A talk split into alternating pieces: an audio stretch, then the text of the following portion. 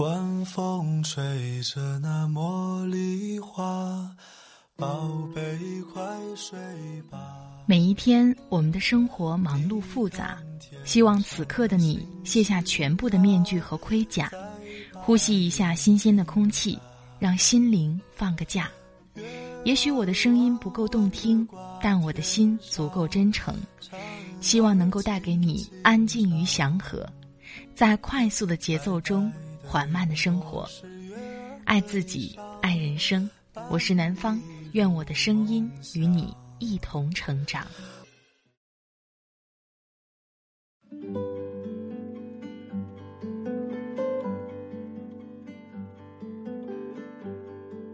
嗨。你好，这里是快节奏慢生活，我是南方。今天你过得好吗？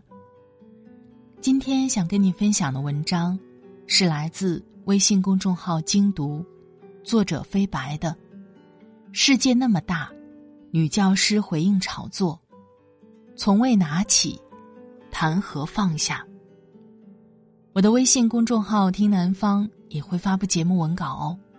欢迎你的关注。好了，开始今天的节目吧。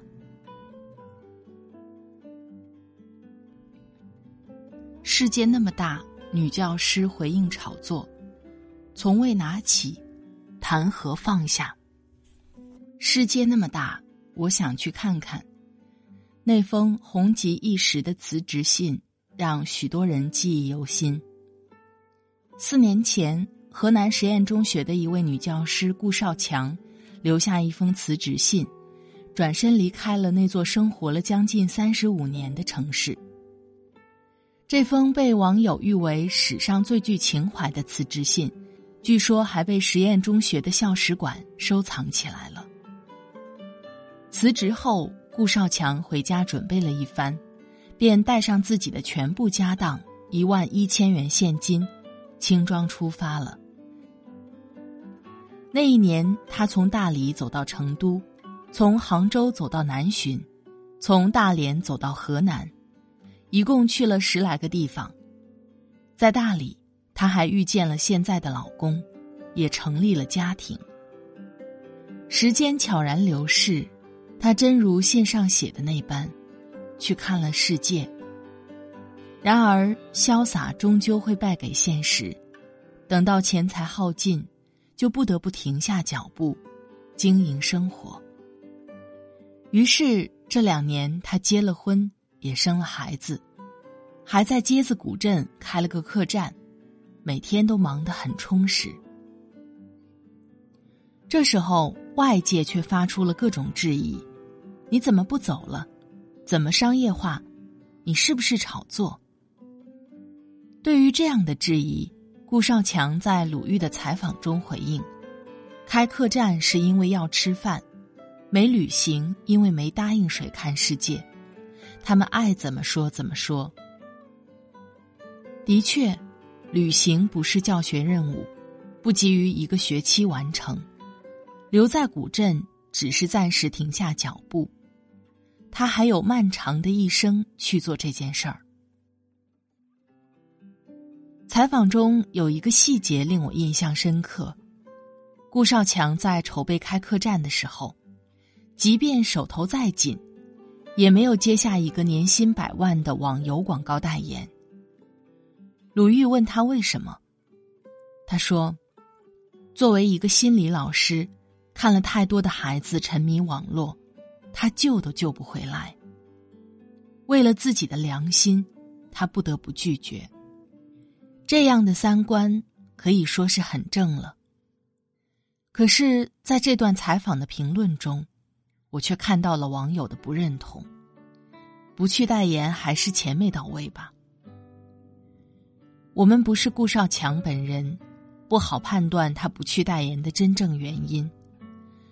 但我也的确相信，这世上就是有人对金钱不屑，对荣华富贵没兴趣。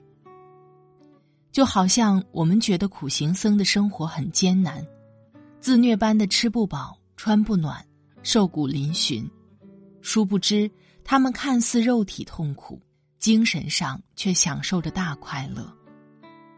顾少强自己也说，对他来说，有没有很多钱，住不住大房子，都不要紧。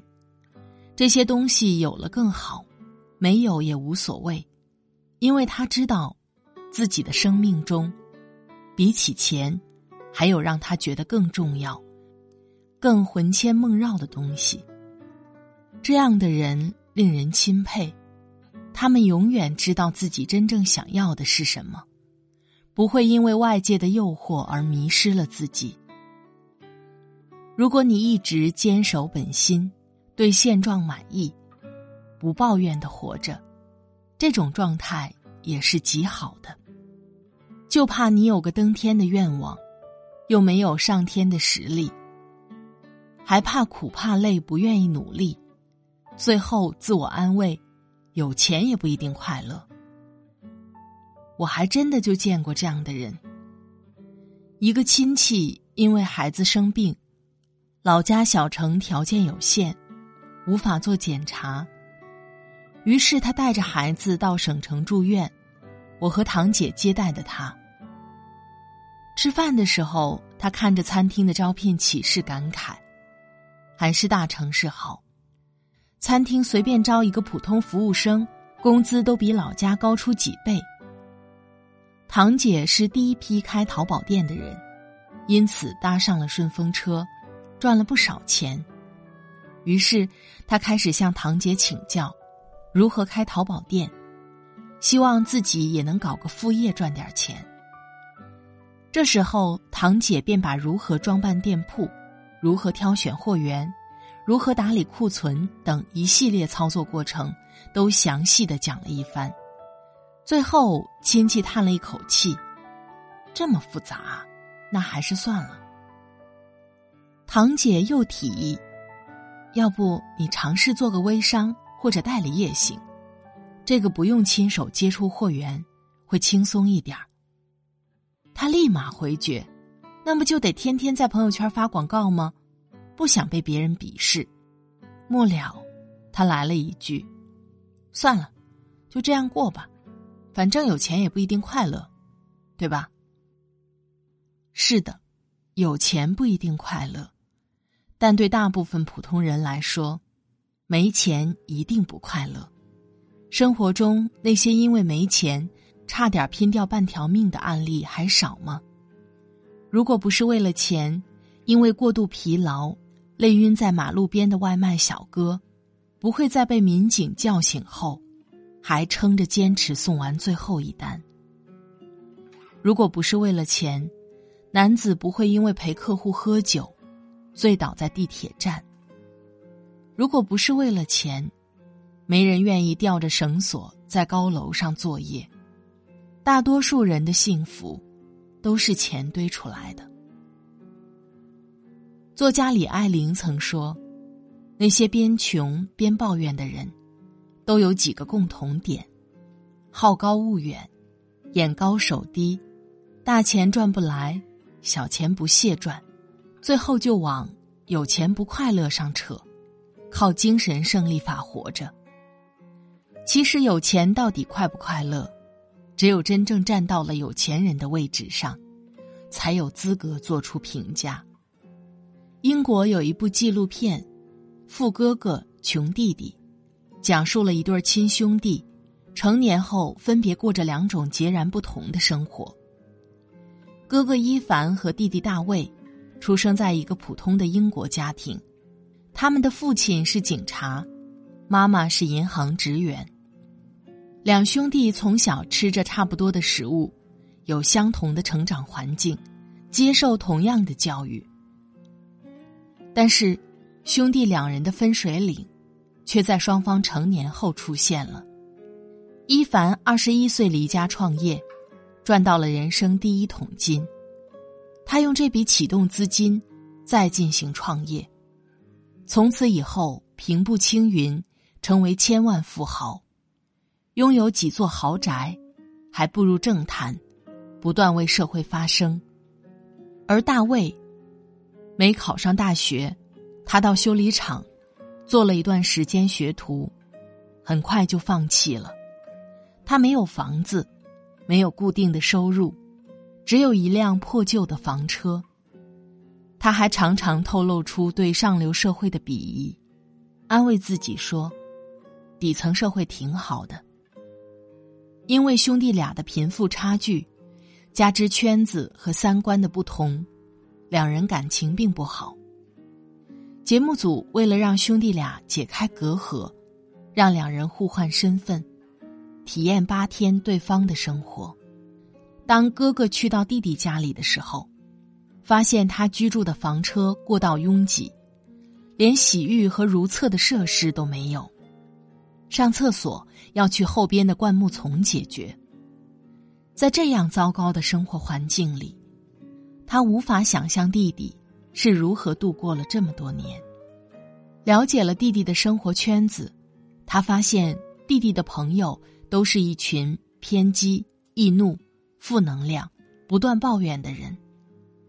弟弟混在这样的朋友圈子里，也跟着一起讨论政治，讽刺英国的社会制度，谈论着各种没有事实依据的阴谋论，个个都是非常极端的人。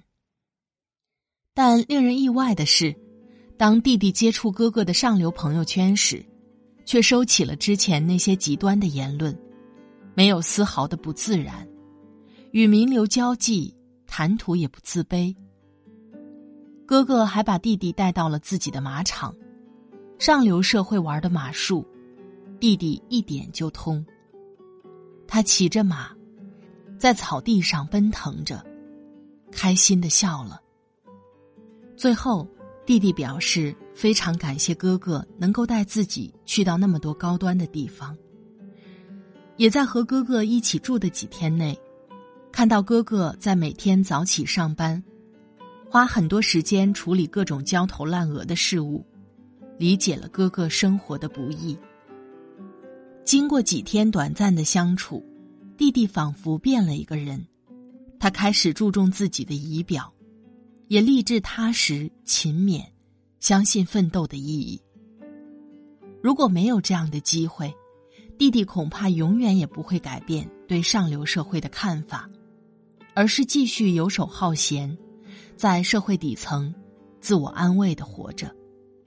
当他真正过上了自己从未体验的生活，才发现自己原来的生活是多么糟糕，想法是多么荒谬和可笑。只有真正够到了自己可望而不可及的生活后，做出的评价才是客观、真实、有意义的。一个人得到的越多，越是接近了解自己真实的内心。作家蔡磊磊说：“穷书生是没有资格嫌弃钱的，因为他没得选。只有他证明了自己很有钱以后。”才有资格表达自己是不是嫌弃钱，因为有的选了。一个从未拥有过的人，没资格说自己想要什么，不想要什么。换成鸡汤一点就是，从未拿起，何谈放下？美国有一项研究曾发现，当人们越富有时，其满意度越高。收入与人们感觉到快乐的关系，几乎成同比关系，也就是从富有到更为富有，快乐指数在增加。因为钱不但能带来快乐，还能续命。前段时间，美国研制出一种治疗小儿脊髓性肌肉萎缩的药，标价二百一十万美元。人民币约一千四百四十八万元。小儿脊髓性肌肉萎缩是一种相当于绝症的疾病，因为没有治疗本病的特效方法。